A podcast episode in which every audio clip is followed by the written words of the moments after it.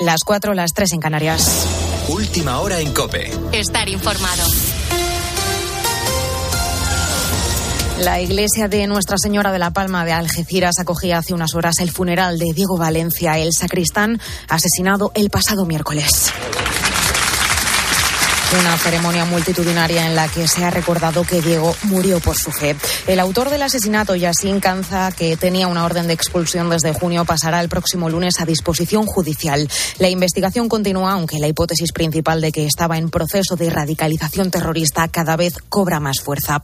Por otro lado, el juez de la Audiencia Nacional ha acordado prisión provisional sin fianza para el jubilado de Miranda de Ebro en Burgos, detenido por su implicación en el envío de cartas explosivas a varias instituciones entre ellas la presidencia de gobierno.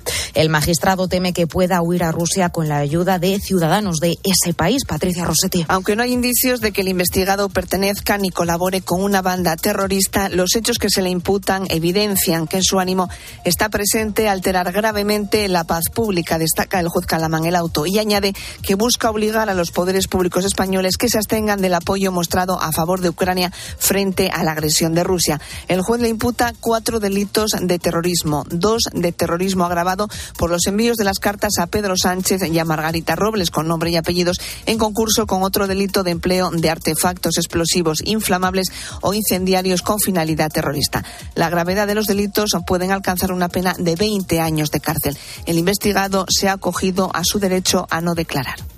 Precisamente en Ucrania, Zelensky asegura que la situación del frente en la región de Donetsk, cerca de Bakhmut, sigue siendo extremadamente grave y que se están destruyendo los pueblos de alrededor. Por su parte, la ministra de Defensa española, Margarita Robles, ha avanzado que los carros de combate Leopard se enviarán a Ucrania en primavera, aunque Zelensky pide más e insiste en la necesidad de recibir aviones de combate. Y también nos fijamos en el dato de la economía española, que creció un 5,5% en 2022, exactamente igual que en 2021. Evitamos así la recesión técnica contra todo pronóstico y durante los primeros seis meses experimentamos un rebote post-COVID. Aunque eso sí, hay que destacar que en el segundo semestre del año se ha evidenciado el estancamiento de la actividad. El último trimestre de 2022 subimos un 0,2% con respecto al periodo anterior. Nadia Calviño, vicepresidenta económica. Los datos económicos conocidos esta semana confirman la fuerte recuperación de la economía española que encadena dos años con un crecimiento de en torno al 5,5%. Los datos de cierre de 2022 superan las previsiones más optimistas y están muy por encima de la media europea, reflejando la fortaleza de nuestra economía incluso en un contexto internacional tan complejo.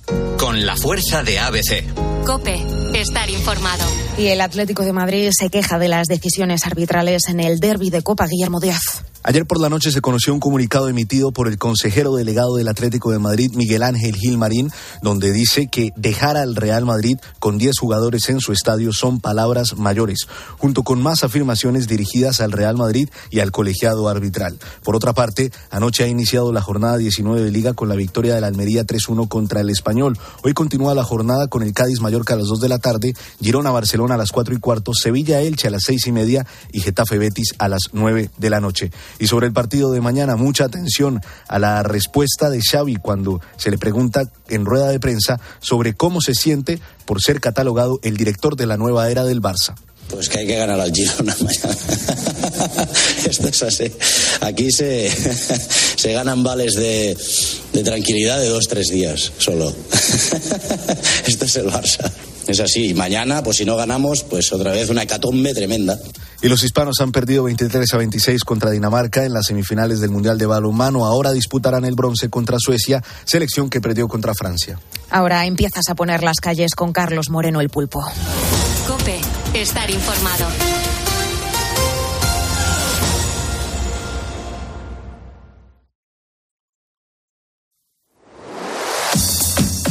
Carlos Moreno, el pulpo.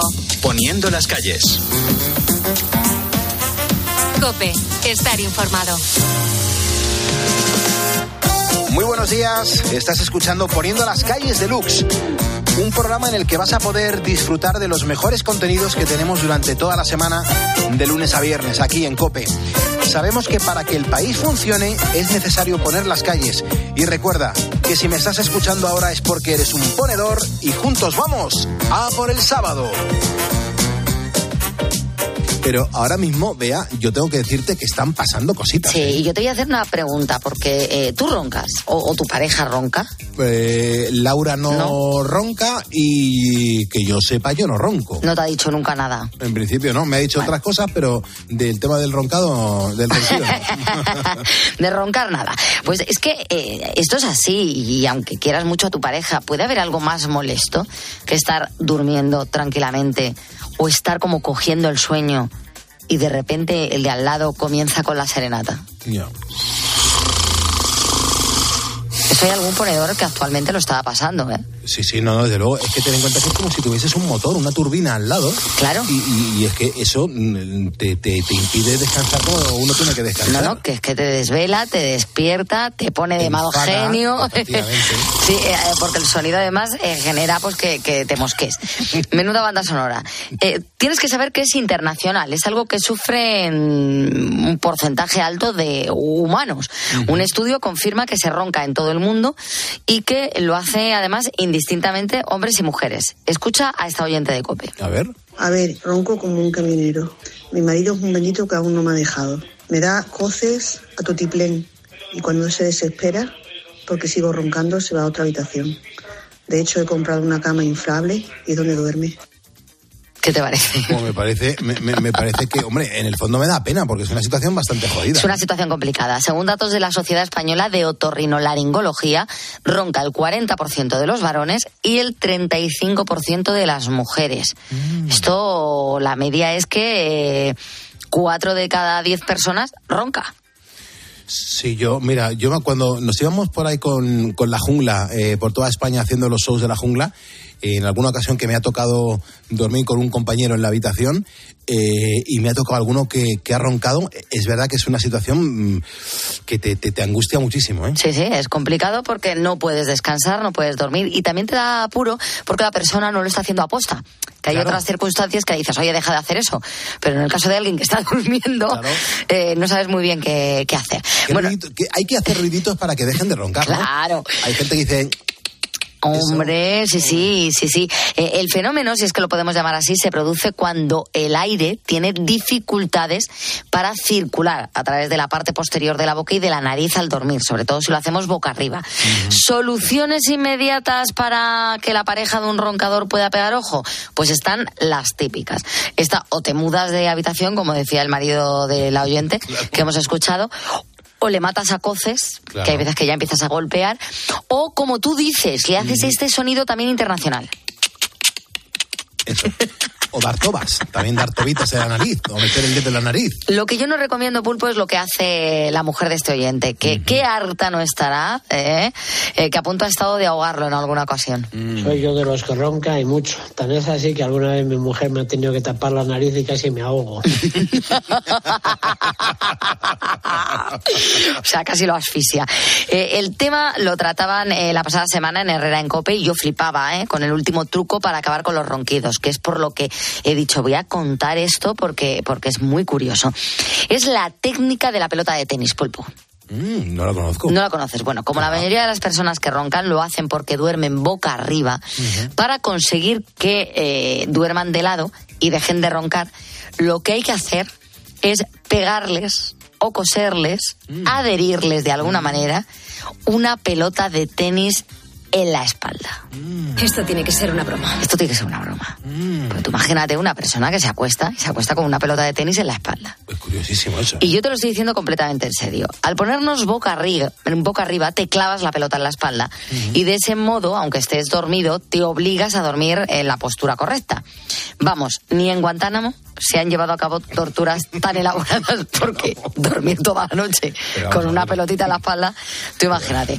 A veces yo cuando me, me acostaba con los auriculares que tenían el cable, que no eran inalámbricos, el cable, solamente el cable ya me molestaba en la espalda, imagínate. Pues imagina, pelota. bueno, vamos a ver, como eh, hay algunos pijamas que lo mismo tienen unos botoncitos en verano, Uf, unos botoncitos en la espalda y molestan, son unos sí. botoncitos minúsculos. Claro. Eh, tú imagínate una pelota de tenis. Bueno, la historia es que eh, al ponernos boca arriba te, te clavas y al final pues terminas durmiendo como debes. Lo peor de todo es que al parecer hay páginas web donde se venden ya camisetas de pijama Mm, que llevan en la parte de atrás un bolsillito para introducir la pelota. ¿Pero esto qué es? Esto es una locura. Se nos va de las manos. Se esto, nos ¿eh? va de las manos, pulpo. Bueno, dicen que todos cogemos eh, unos kilitos en Navidad. Lo hablabas tú también hace un momentito con la nutricionista, con la Sí. experta con la que hemos hablado eh, de la microbiota. Y es que dicen que cogemos en torno a 3 kilos, ¿vale? En Navidad. Y hay gente que semanas después, es decir, a día de hoy, aún no se los ha quitado. Podrían, podrían quitárselos si quisieran y si siguieran el ejemplo de Taylor Robertson, un joven de 27 años pulpo que ha conseguido perder 70 kilos, es una barbaridad, ¿eh? Mucho, mucho. 70 kilos tras dejar su adicción a los refrescos. No es broma, al parecer él bebía todos los días 12 latas. ¡Qué barbaridad! ¡Qué barbaridad! Es que es una pasada. Es una locura. claro. Yo, yo eh, es cierto que cuando llego aquí a Cope me gusta tomar un refresco, pero es cero de calorías, pero sigue siendo un refresco, pero tomo uno al día, porque como no tolero el café a esta hora, pues para espabilarme un poco, que lleve cafeína, me tomo uno al día, Claro. pero 12, Pero 12 es que ese, esta persona no, no está. qué muy hartazgo, ¿no? Sí, harta- y además qué gases, también te lo digo, Bueno, los refrescos.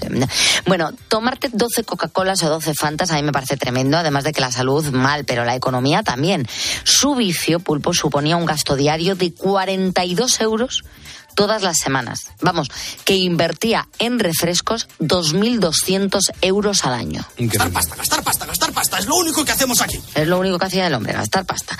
Bueno, después de un susto que le obligó a ir al hospital, ¿eh? y le dijeron, usted tiene que reducir el consumo de estas bebidas carbonatadas.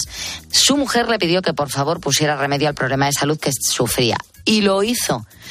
Dieta, deporte y sobre todo retirar los refrescos de su vida, es que ha perdido 70 kilos. Claro. O sea, pesa 70 kilos menos. Claro. Esto es todo un reto y la verdad que me parece increíble eh, que, que quitando al- algunas veces, quitando solamente algo que estás haciendo muy mal en tu dieta, puedes obtener unos resultados Sí. increíbles. Sí. Bueno, nos vamos ahora con la música. Escuchamos a la faraona, porque Lola Flores hubiera cumplido este sábado pasado 100 años. Tanto sus hijas como la nieta del artista han querido recordarla en sus redes sociales. Aprovechando el centenario, por cierto, te cuento la noticia de que en, en este 2023 se va a abrir en su ciudad natal, en Jerez de la Frontera, un museo para recordarla. Así Lola Flores falleció en 1995, tenía 72 años. Hoy va a ser la protagonista del momento de dar la del pulpo a Herrera, la gran Lola Flores, que tendría que ser, vamos, de obligado cumplimiento conocerla. Si en el firmamento poder yo tuviera esta noche negra, lo mismo con un cuchillito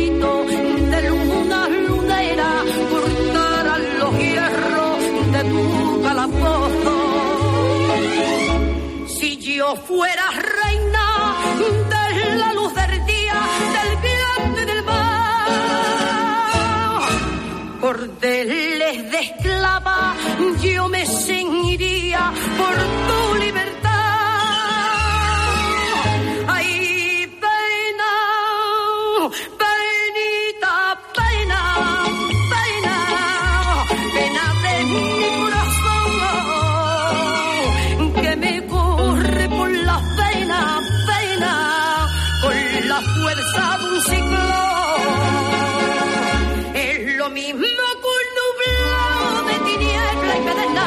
Es un potro desbocado que no sabe dónde va.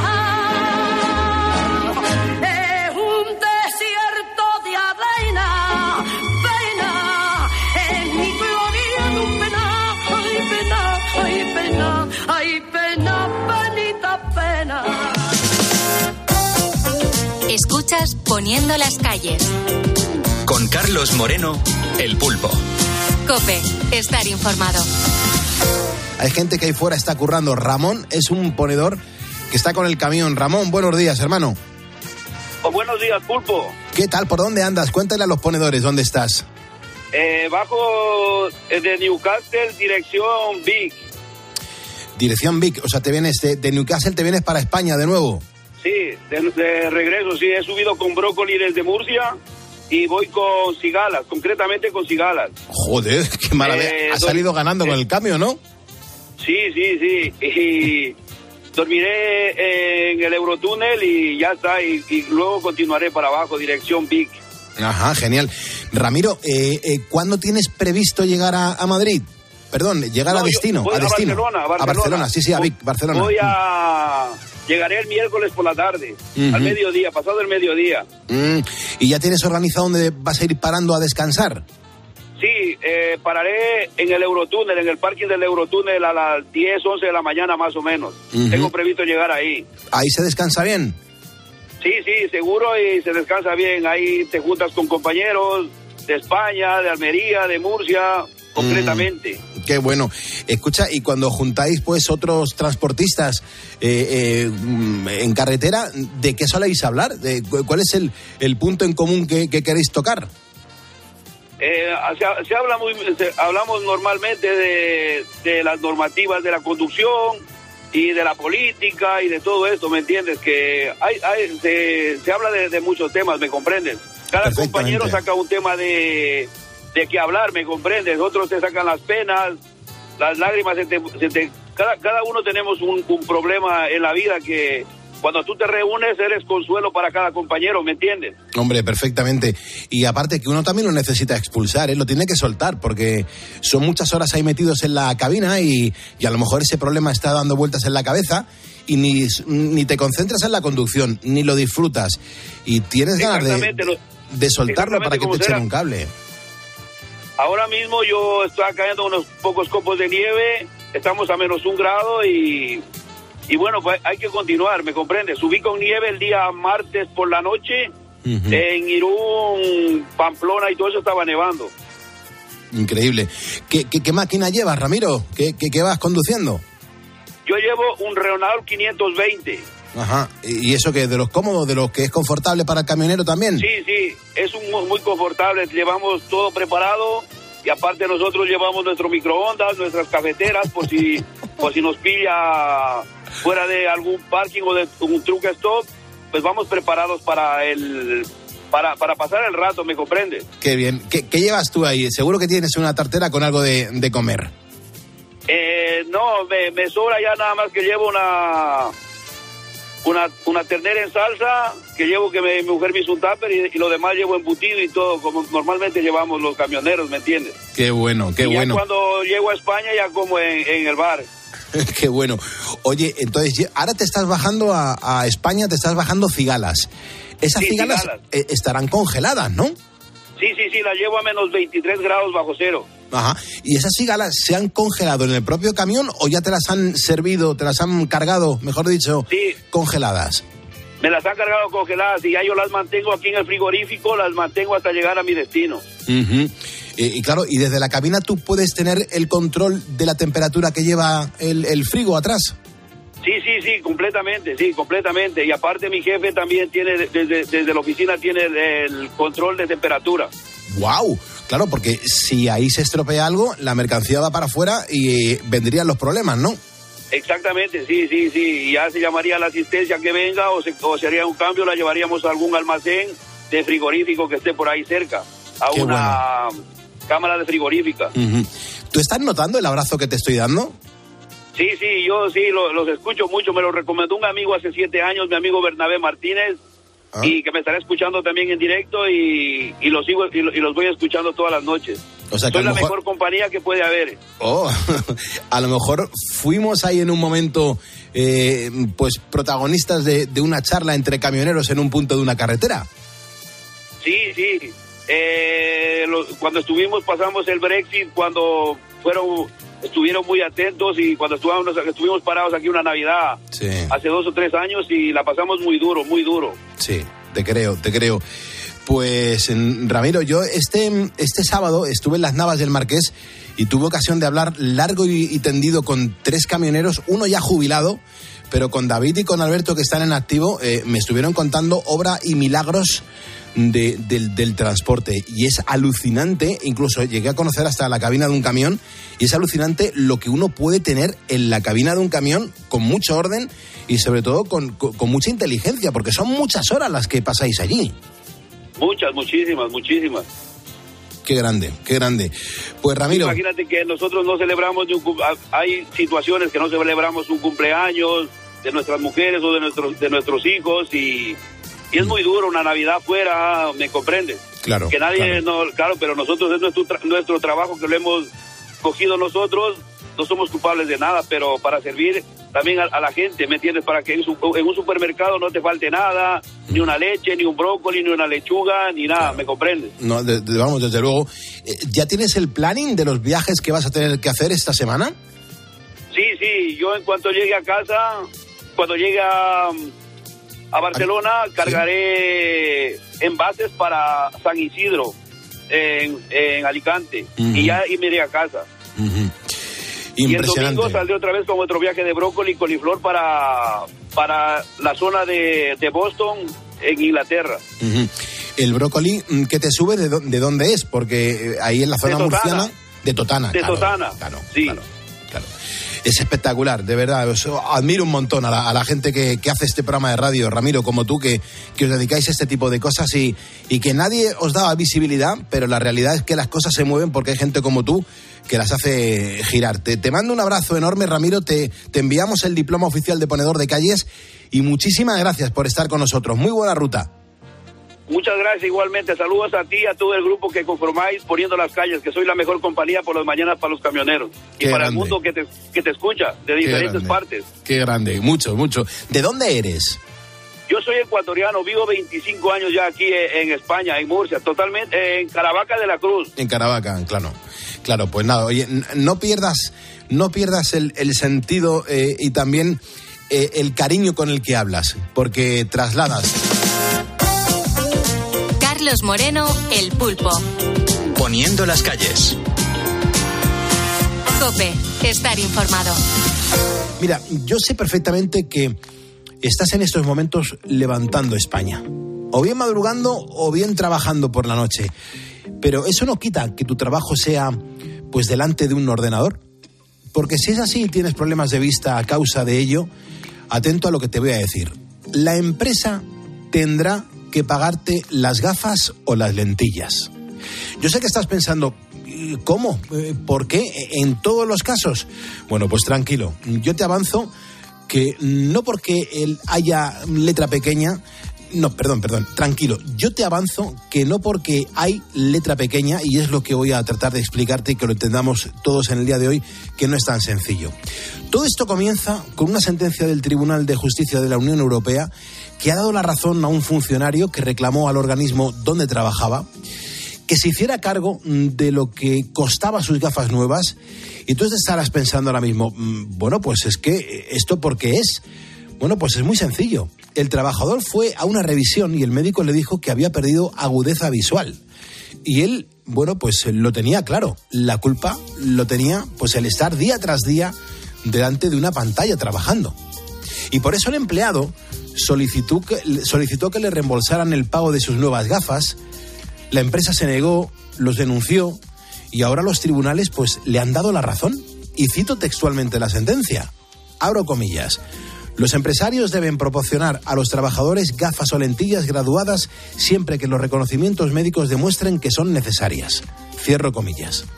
Bien, ahora la pregunta es, ¿cómo podemos demostrar que el uso de pantallas en nuestro trabajo sean las causantes de que mm, ya veamos mm, peor?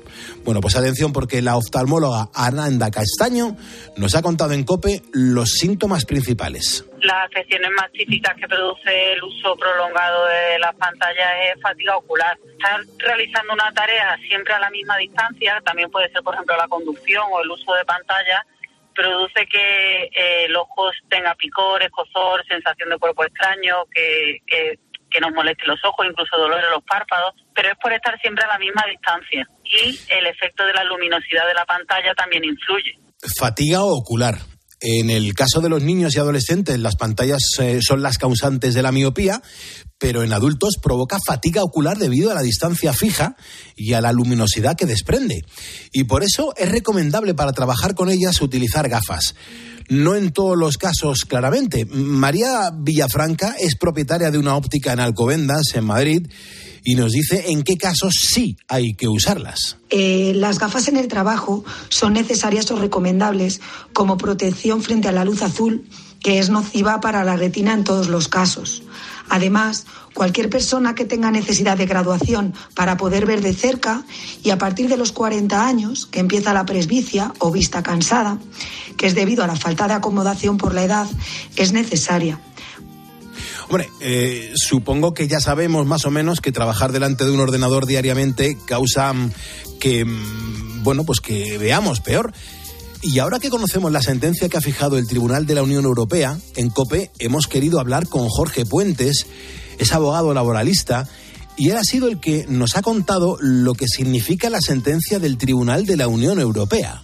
En primer lugar, eh, yéndonos a lo que nos dice la, directiva de la que surge esta sentencia, que bueno que, está incorporada al ordenamiento español desde hace tiempo, eh, lo que nos dice es que el trabajador tiene derecho, incluso antes de comenzar a trabajar con una pantalla, tiene derecho al reconocimiento adecuado de los ojos y de la vista. Esto es, la empresa, en ejecución de, las, eh, de la normativa en materia de, de, prevención de riesgos laborales, lo que tiene es que proporcionar al trabajador este reconocimiento por eh, los servicios de vigilancia de la salud, eh, bien en un momento eh, previo a la contratación, bien con la periodicidad que se determine en, en, los planes de prevención de riesgos laborales o cuando surjan estas anomalías de la vista.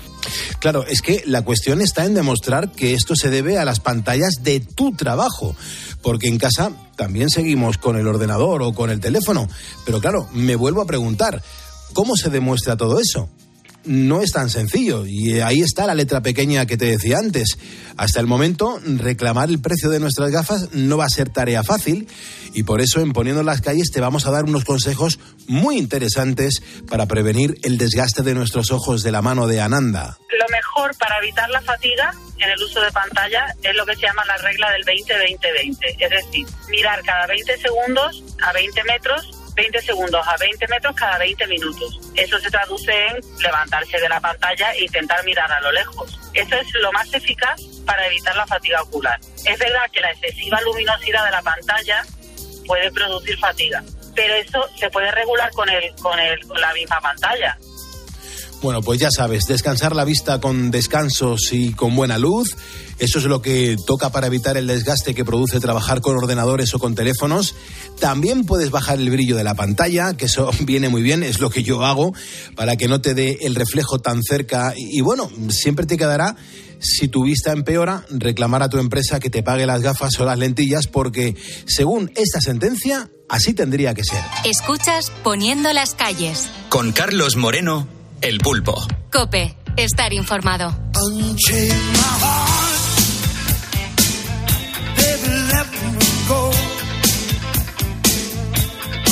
save my heart. You don't love me no more. Every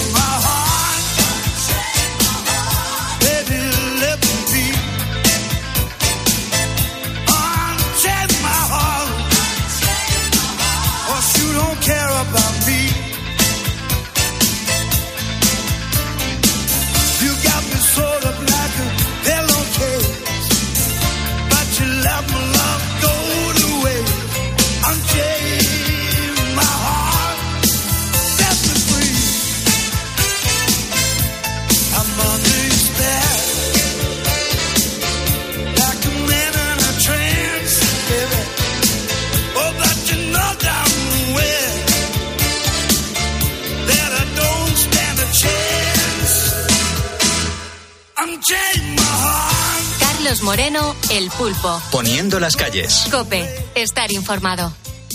Tenemos que interrumpir ahora mismo tiempo de juego para contar una mala noticia a Expósito, Ángel Expósito, el director de la linterna. ¿Qué ha pasado? Un sacristán de una parroquia ha muerto y un sacerdote está herido tras el ataque contra una iglesia en Algeciras. Es uno de los heridos del ataque del yihadista. Usted vio venir al individuo con el machete en la mano. Sí, yo intenté irme hacia la puerta. El párroco de esa iglesia de La Palma, ¿qué se sabe? Que habían matado al sacristán creyéndose este hombre de que era el cura. Josefa, tuvieron que ser momentos terribles, ¿no? Cuando sale el sacristán, socorro, socorro. Niño que nos salga de las catequesis, los nos El yihadismo sigue siendo una de nuestras mayores amenazas. Este crimen En la radio, todo pasa en Cope. Escuchas Poniendo las calles. Con Carlos Moreno, El Pulpo. Cope, estar informado. Estamos en COPE y estamos poniendo las calles en esta jornada. Me encanta además acompañarte, hagas lo que hagas. Hay gente que nos escucha porque está trabajando, otros porque tienen alguna que otra eh, problemática, ya sea de salud como de algún que otro pequeño marrón. El otro día me, me comentaba una ponedora que, que no podía dormir porque ella tenía un piso alquilado, eh, se lo habían ocupado y encima no les estaban pagando. Claro, era ocupación, no les están pagando y eso, lógicamente, a esta ponedora pues le está quitando el sueño. Erika, te mando un abrazo bien fuerte.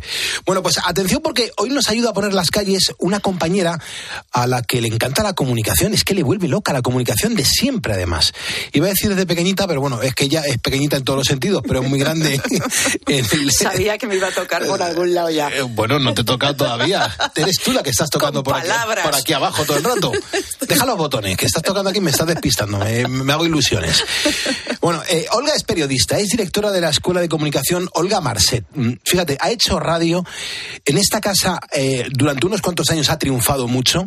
Ha hecho televisión, ha presentado un montón de programas de radio. Y hoy está aquí con nosotros levantando España. Olga Marcet, buenos días. Hola, buenos días. Me haces madrugar mucho, ¿eh, Carlos? Aquí la gente dice hola, buenos días, Pulpo. Yo no sé si tú eso... Hola, buenos días, Pulpo. ¿Qué tal esa? Me da mucha alegría verte y me fastidia que estés tan guapa, porque es muy pronto. ¿Y por qué te fastidia? ¿Porque es pronto o porque esté guapa? No, me, me fastidia porque es muy pronto y no estamos tan guapos cuando estamos de madrugada. Pero es que yo me levanto muy pronto. O sea, tú me has traído pronto, pero yo me levanto muy pronto a hacer yoga. Entonces ya, como venía, pues yo eh, me, me pinto el labio eh, rojo y me pongo guapa. Qué bueno, escúchame, la, Sí, eh, ¿la yoga funciona de- para algo, de verdad? Sí. Pero ¿Para no me has dicho que estoy guapa. Sí, pero Pues ¿tú crees que por la eso. yoga?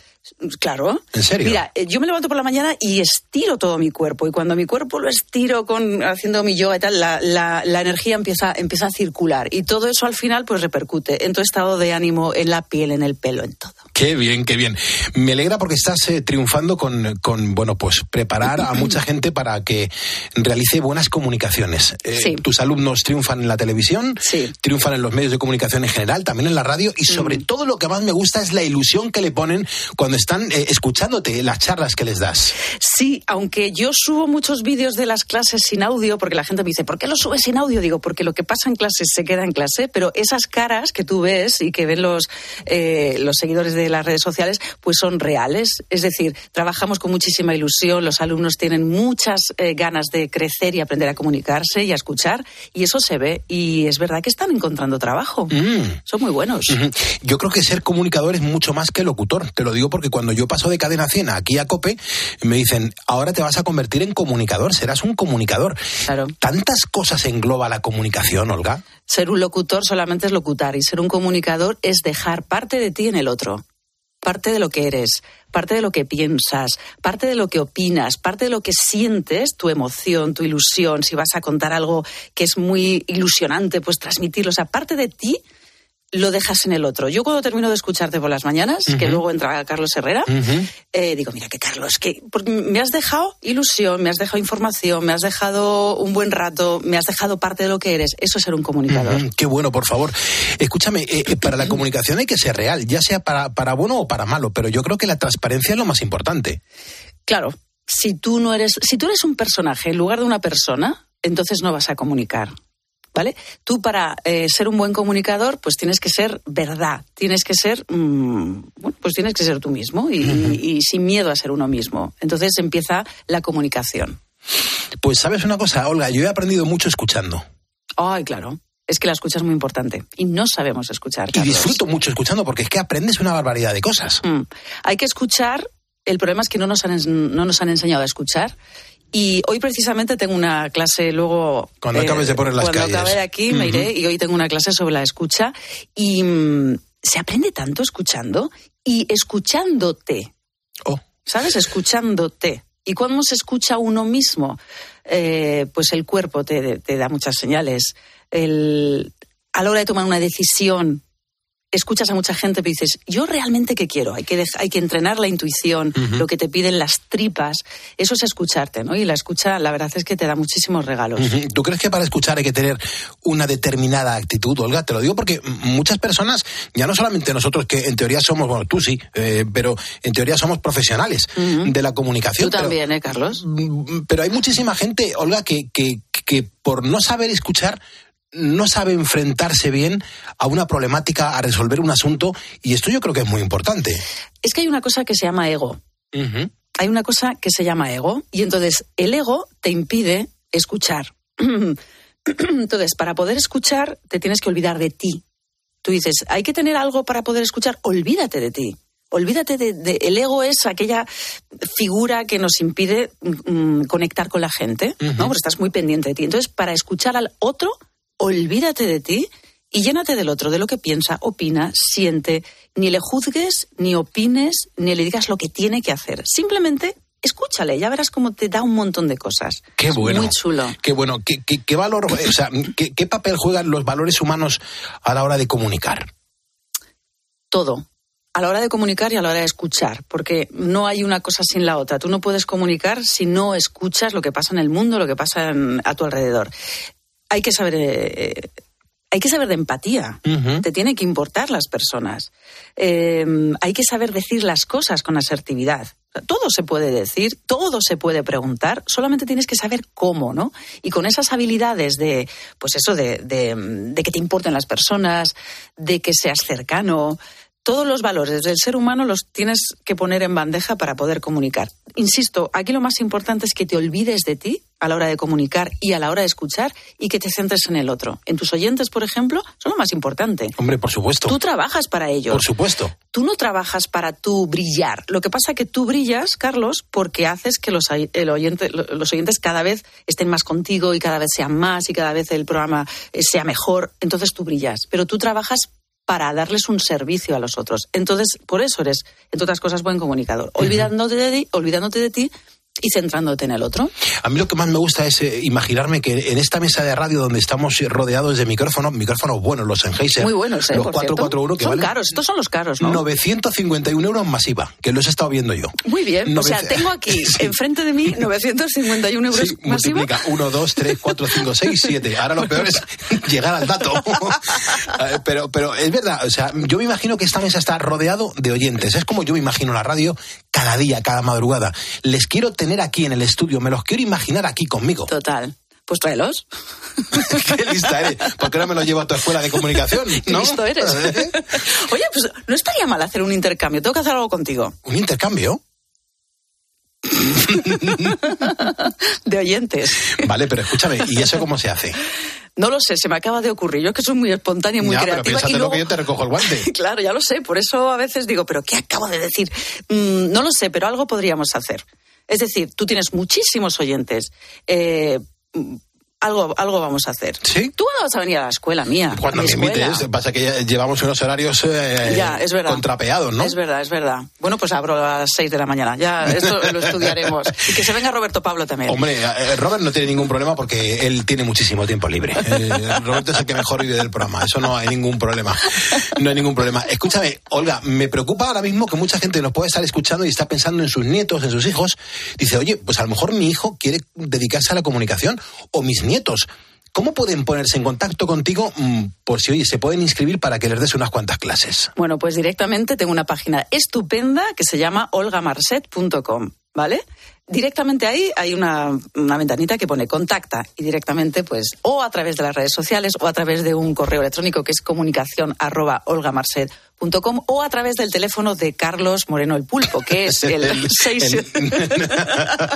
Me llamáis a él y que me llame. Qué grande. Y ojo, cualquier persona, no solamente aquellos que se quieran dedicar a los medios de comunicación. Yo doy clase a, a odontólogos, a abogados, a directores de empresa, a mm, padres de familia, a todo el mundo. Pero todos necesitamos mejorar nuestra comunicación ya a nivel personal. Es que Es no comunicarnos. es muy importante. escuchar, es muy importante. Es muy importante. Y es muy gratificante. Ujú. Y muy chulo. Me acuerdo que eh, hace dos años aproximadamente, yo creo que fue antes de la pandemia, Sí. cuando estuviste en este estudio. Sí. Estuvimos arriba en el estudio de, de Blanca María Paul. Sí. Eh, viniste a hacer el programa y me acuerdo que empezaste a contar una serie de cosas sobre el programa que te encantaba porque había cambiado el estilo de la madrugada en España. Total. ¿Te gustaba mucho el tono positivo? Es que me sorprendió, me sorprendiste mucho tú. ¿Pero por qué? Pues porque eres un hombre ya. Claro, pero coño, soy un Quiero hombre. decir, cuando, cuando Carlos y yo trabajamos juntos, allá por, ni me acuerdo, 95, 96, 97, 98. la época de la jungla, Claro. yo presentaba un programa de noche que se llamaba Cosas que nunca te dije en Ujú. Cadena 100, y entonces trabajamos yo de noche, ellos de, de- por la mañana. Y claro, Carlos, claro, tú eras y eres muy divertido y tal, pero faltaba más, no sé, faltaba más de ti. Y de repente ahora mm, aparece un Carlos Moreno el pulpo, que eres muy divertido, pero al final tienes también mm, más cosas que contar, más cosas que das, das al oyente, ¿no? Y no sé, de repente, claro, tú creces como persona, creces como, como, como ser humano, y has aprendido a ese crecimiento personal, te lo has llevado a la radio. Entonces eres mucho mejor ahora. Eras buen comunicador antes, pero es que ahora es eres mucho mejor. Pero yo creo que el, el programa brilla por, por la gente que lo escucha, porque cada uno tiene una situación y eso es lo que más me gusta reflejar. Pero es que tú transmites una pasión cuando abres el micro, transmites pasión. Cuando dices las cosas, las dices de verdad, o por lo menos así nos llega a los que escuchamos poniendo las calles. O sea, tú cuando estás tan emocionado diciendo, por favor, mira, estamos ahora te- teniendo 300 oyentes más en Facebook, todo lo que dices se nota que, los que lo dices de corazón y entonces el peso del programa lo llevas tú, aunque el programa lo hagan todos, todos los oyentes, todo tu equipo y demás, todo confluye, esto es un embudo, todo acaba en ti y tú transmites esa pasión y nos llega a los oyentes. Yo después de hacer yoga te escucho. Jolín, pues eh, yo Un día te voy a escuchar mientras hago yoga, a ver qué pasa. Ahí da la vuelta, ¿no? Ahí da la vuelta. Oye, Olga, es un, es un placer. Tienes que venir más porque me, me- me ponen las pilas. Yo también tengo mis momentos de bajón y yo creo que eso lo refleja también el programa. Y a mí este tipo de cosas que, que una profesional de los medios, de la comunicación, mm, refleje tanta ilusión por un programa de radio que, que se hace en las horas más duras de la madrugada, de 4 a 6 de la mañana, yo me pongo en la piel de la gente que me está escuchando en la soledad, con los problemas, con la gente que ha palmado un montón de pasta, la gente que está en el paro, pues mm, dices, tienes que sacar lo mejor de ti mismo para, para que esto funcione. Pero es que lo haces, Carlos, te lo digo de verdad. Si no, no te lo diría. Yo no digo nada que no sienta. Yo de verdad, cuando escuché por primera vez poniendo las calles, dije, wow. Me encanta Carlos cómo está, porque ya te digo, cuando tú y yo trabajamos juntos hace tantos años, eras muy divertido, pero era solamente el chico divertido, jajaja, jiji, y, y- y ya está. Y esto está muy bien, pero de repente abriste un campo de, es que este también soy yo. Una persona que me emociono, una persona que cuento noticias que están pasando y me importan, una persona que tengo también mis días malos y a lo mejor los quiero compartir con el oyente. Entonces, esa parte que no vimos cuando en el momento, en la época de la jungla, ahora sí, entonces ganas muchísimo, eres mucho más completo. Qué Y es bien. maravilloso. Olga, ¿qué hacemos con los ponedores, con tus alumnos? También te los podrías traer un día a hacer el programa de radio aquí con, con nosotros, Por joder. favor. Pues me imagino que tienes alumnos que van... eh, Son doscientos y pico, ¿eh? Bueno, pues en grupos, por ejemplo, de 80. Venga. ¿Vale? ¿Te parece? En grupos de- en seis grupos de 80. Claro. Eh, Los que te faltan los tienes que conseguir. Claro. ¿Vale? Tendrás eh, eh, alumnos que quieren ir más por la vertiente de la radio o todos van por lo audiovisual. En principio por eh, el audiovisual, pero yo te aseguro que si yo recojo este guante que tú me acabas de lanzar Claro. y se lo digo a ellos, quieren venir encantadísimos. Tenemos que hacerlo. A pesar sí. de las horas tan jodidas que No son. pasa nada. Les pongo firmes de todo el mundo eh, arriba. Sí, sí, sí. Yo encantada porque son chavales y con muchísima ilusión y, y, bueno, tú me dirás qué quieres que hagan. Bueno, lo hablamos. Como, Lo hablamos. como tengo tu teléfono, pues te llamo. Pues sí, ¿no? Vale. Despide tú esto, que eres la profesional de la comunicación. Carlos, muchísimas gracias por haber venido al programa. Estás invitado cuando quieras, esta es tu casa, ya lo sabes. Y ahora, adelante. Carlos Moreno, el pulpo. Poniendo las calles. Cope, estar informado. Vamos a ver quién ha marcado ese teléfono y a quién conocemos. Eh, Fermín, muy buenos días. Buenos días. ¿Qué tal? ¿Dónde estás? Estoy acostado en Boston, eso. Escucho todas las mañanas de tres y media a, a, a Carlos Herrera y todo escucho, ¿entiendes? Porque porque soy mayor ya y duermo poco, ¿entiendes? So- me gusta escucharos. Y te gusta más la radio que la tele, porque en la cama seguro que no puedes ver la tele. No, en la cama no tengo, en la habitación no tengo televisión. Ajá. Y, Yo escucho, escucho la radio y cuando hay partido y eso me vengo a escucharlo también, o sea, escucho en la radio. qué bien. Oye, ¿está, eh, ¿está haciendo frío por donde te encuentras? Si estoy en Móstoles. Ajá, ¿y hace frío por allí? Bueno, ahora, bueno, ahora aquí en, eh, acostados está a gustito, ¿sabes? Y calentito. qué, qué bien. Y, y- no notas, Fermín, que la radio incluso da un poquito de calor? Da un poquito de calor y soy muy entretenido. ¿Qué, qué es lo que te gusta de, de las cosas que escuchas aquí en, en Poniendo las Calles? Pues todo, todo, todo, que soy uno, soy uno bárbaro, ¿sabes? Y, y muy alegre, muy alegre. Escucho, vamos, que dais mucha alegría a la, a la cosa, ¿sabes? ¿Te has dado cuenta la cantidad de gente que, que está poniendo las calles, que no está durmiendo porque está por ahí currando? Currando mucho, los camioneros, los pobres andan por ahí también trapicheando. Bueno, Es verdad, los camioneros que ahora la tienen que estar pasando mal con las heladas y con todo eso, ¿vale? desde luego que sí. Fermín, Mucho frío. si tú estás jubilado, ¿a qué te has dedicado en la vida? Yo he sido albañil. Ajá. ¿Y cómo Sí. te dio por albañil? ¿Quién, quién te enseñó el oficio? Pues bueno, yo le fui aprendiendo poquito a poquito, ¿sabes? Ya, Sí, y he trabajado mucho, mucho, mucho. Tengo 82 tacos ya, ¿sabes? ya me imagino. ¿Y las manos cómo están? Las manos están muy bien, yo estoy muy bien, tengo un huertecito, me voy al huerto todas las mañanas, Qué bueno. estoy sembrando cebollitas ahora y eso, ¿sabes? Luego me voy a la piscina, al gimnasio. Bueno, bueno, y bueno. estoy, estoy muy preparado, ¿sabes? Ajá, Me encuentro muy bien, estoy muy bien de todo. ya, ya. Pues yo me Lo alegro. único que lo único que mi compañera me dejó, me dejó solito hace ocho meses, ¿sabes? Vaya, ¿y qué pasó? A ver, pues de cáncer la pobre se fue, me Madre dejó mía. solito. ¿Y, y alguna vez estaba escuchando la radio contigo por la noche, Fermín? No, bueno, ella no, porque se puso malita y eso, y bueno, y lo he pasado muy mal con ella, pobrecita, y Mm. Claro, hace ocho meses que me se fue. claro. Y no te la quitas. 60, 60 años, 60 años juntitos, ¿sabes? Fíjate, fíjate, Fermín, por favor. 55, 55 de casado y, y 5 de novio. 60 toda la vida he estado con ella. ¿Dónde os conocisteis? Yo, yo en la Mile, en la Mile con 22 años y ella la cogí con 16. Fíjate, ¿eh? ¿Dónde os conocisteis, Fermín? No, somos del mismo pueblo, éramos del mismo pueblo de Extremadura. Ajá. Qué un bueno. pueblecito que se llama García. Ajá, qué bueno. Y al final cerca, está cerca de Trujillo. Ah, ¿y decidisteis eh, acercaros a Madrid para probar suerte o qué? Bueno, yo me tocó aquí la mil y la estuve haciendo aquí en campamento y ella se vino a servir, entonces entonces las chiquitas se venían muy jóvenes a servir a Madrid, ¿sabes? Claro, claro. Sí, a buscarse la vida por ahí porque no había otra cosa. Ya me imagino, Fermín. ¿Y, y, y cómo, cómo, lleva, cómo lo llevas? Me imagino que tiene que ser eh, momentos Pues, de muy- soledad, ¿no? Esto es, esto es muy triste, Brenda, muy triste. Claro, Pero bueno, es cosas de la vida, ¿sabes? ya. Yo he guardado, he guardado la, la esa que dijo el cura hasta que la muerte os separe, porque ahora como ahora esto de los casorios es temporal y por horas y por Sí. meses, ¿sabes? Ha cambiado todo. ha cambiado todo. Me gusta la risa que tienes, ¿eh, Fermín?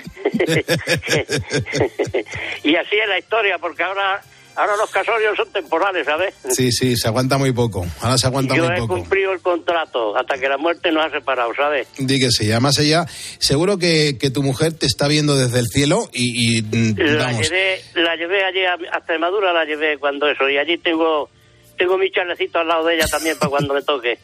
ya me imagino, Fermín. Qué bueno. Oye, qué placer eh, conocerte y, y que estés con nosotros poniendo las calles, ¿eh?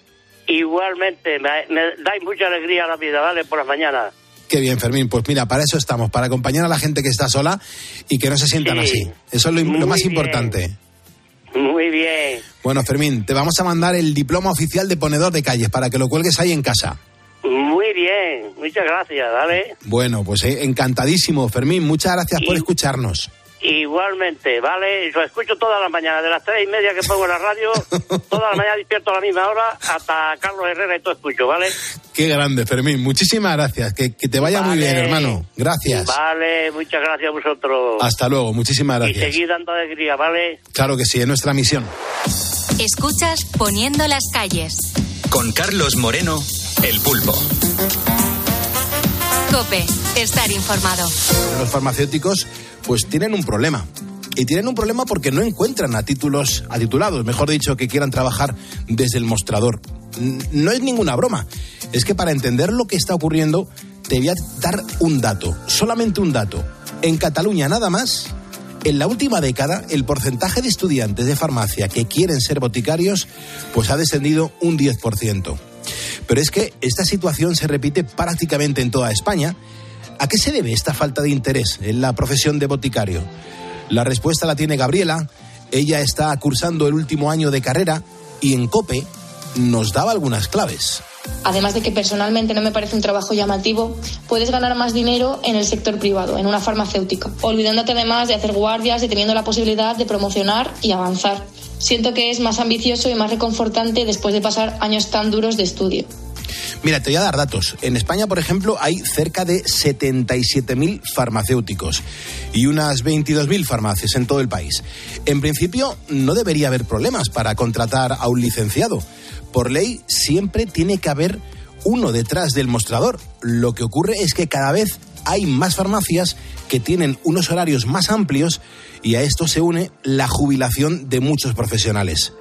Ana Mitroy está en cuarto de carrera, preside la Federación Española de Estudiantes de Farmacia y también ha querido pasar por los micrófonos de COPE para explicarnos cómo está la situación a día de hoy. A día de hoy se está jubilando mucha gente que tenía su propia farmacia o que simplemente era farmacéutico adjunto. Otra de las razones por las que yo creo que pueda deberse esto es porque hay farmacias 365 días y farmacias 24 horas y cada día hay más.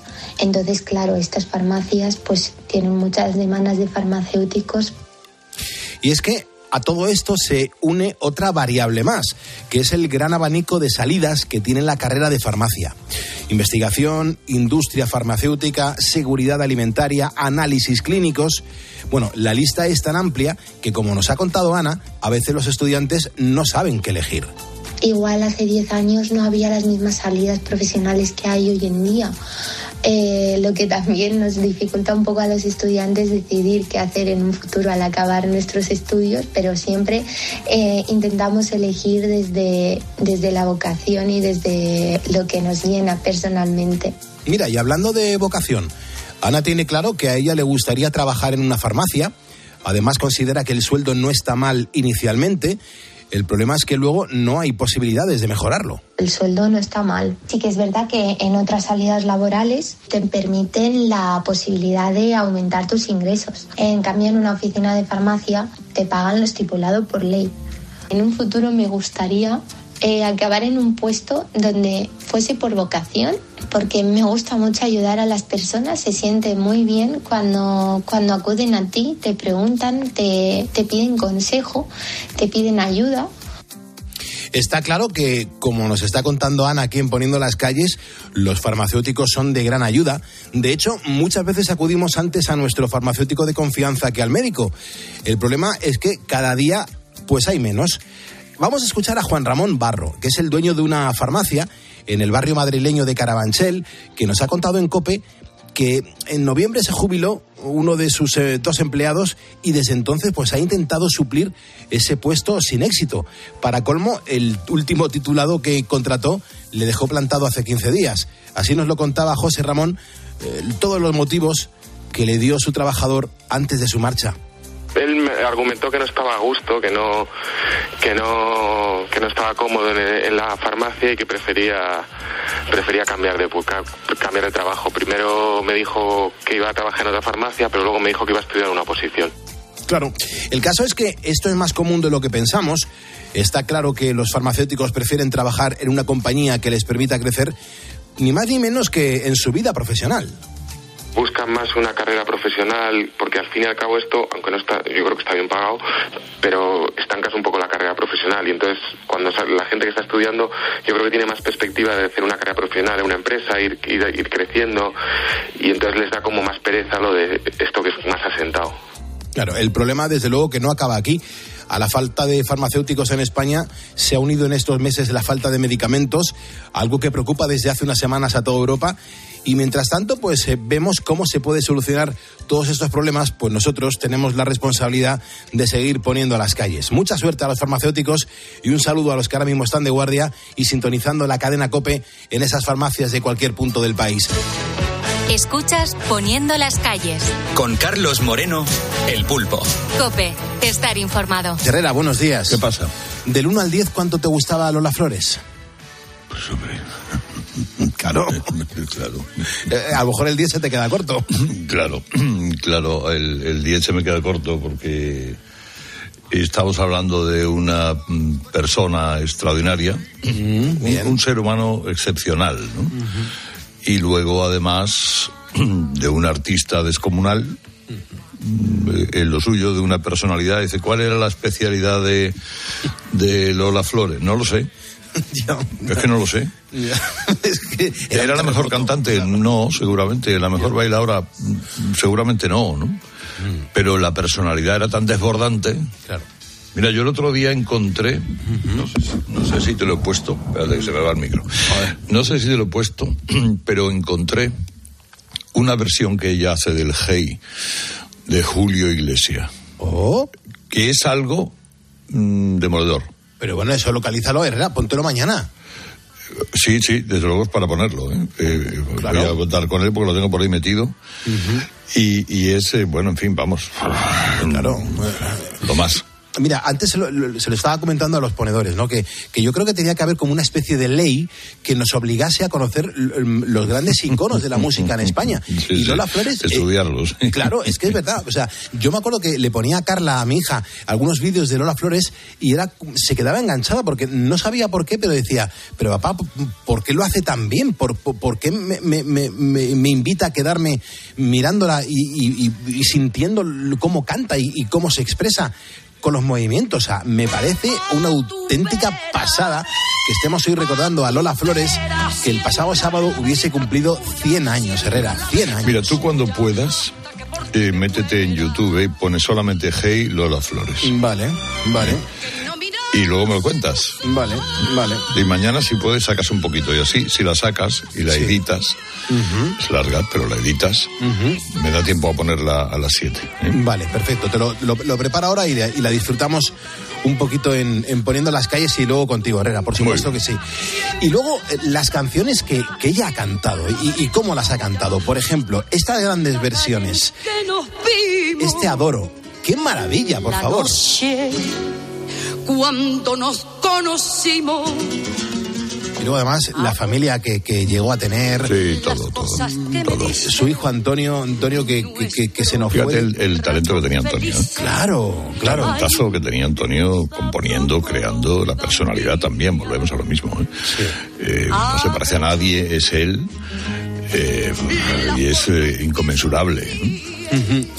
Pues con Lola Flores eh, se portó muy mal eh, la gente, la gente se portó muy mal. Eh, hablo de- de- del gobierno de Felipe González. Fueron a por ella desde Hacienda, la machacaron, la humillaron. Eh, a mí me dio muchísima pena. Claro, era, era, era buscar un, un, un ejemplo aleccionador, ¿no? Sí. Hombre, si tú tienes efectivamente disrupciones con Hacienda, tienes que solucionarlas. Sí, claro. lo que pasa es que, claro, ahí lo que hubo fue, decir, pues eh, vamos a ensañarnos aquí y que esto sirva de ejemplo para los demás, ¿no?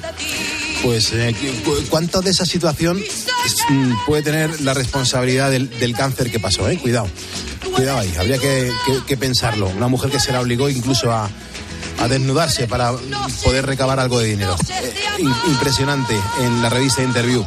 Pues me entraba de todo. Mind the Sun. Mind the Sun. Escuchas Poniendo las calles. Enseguida llegan nuestros compañeros de los servicios informativos para contarnos la última hora de lo que está pasando en el mundo y después vamos a continuar poniendo las calles de Lux aquí en Cope.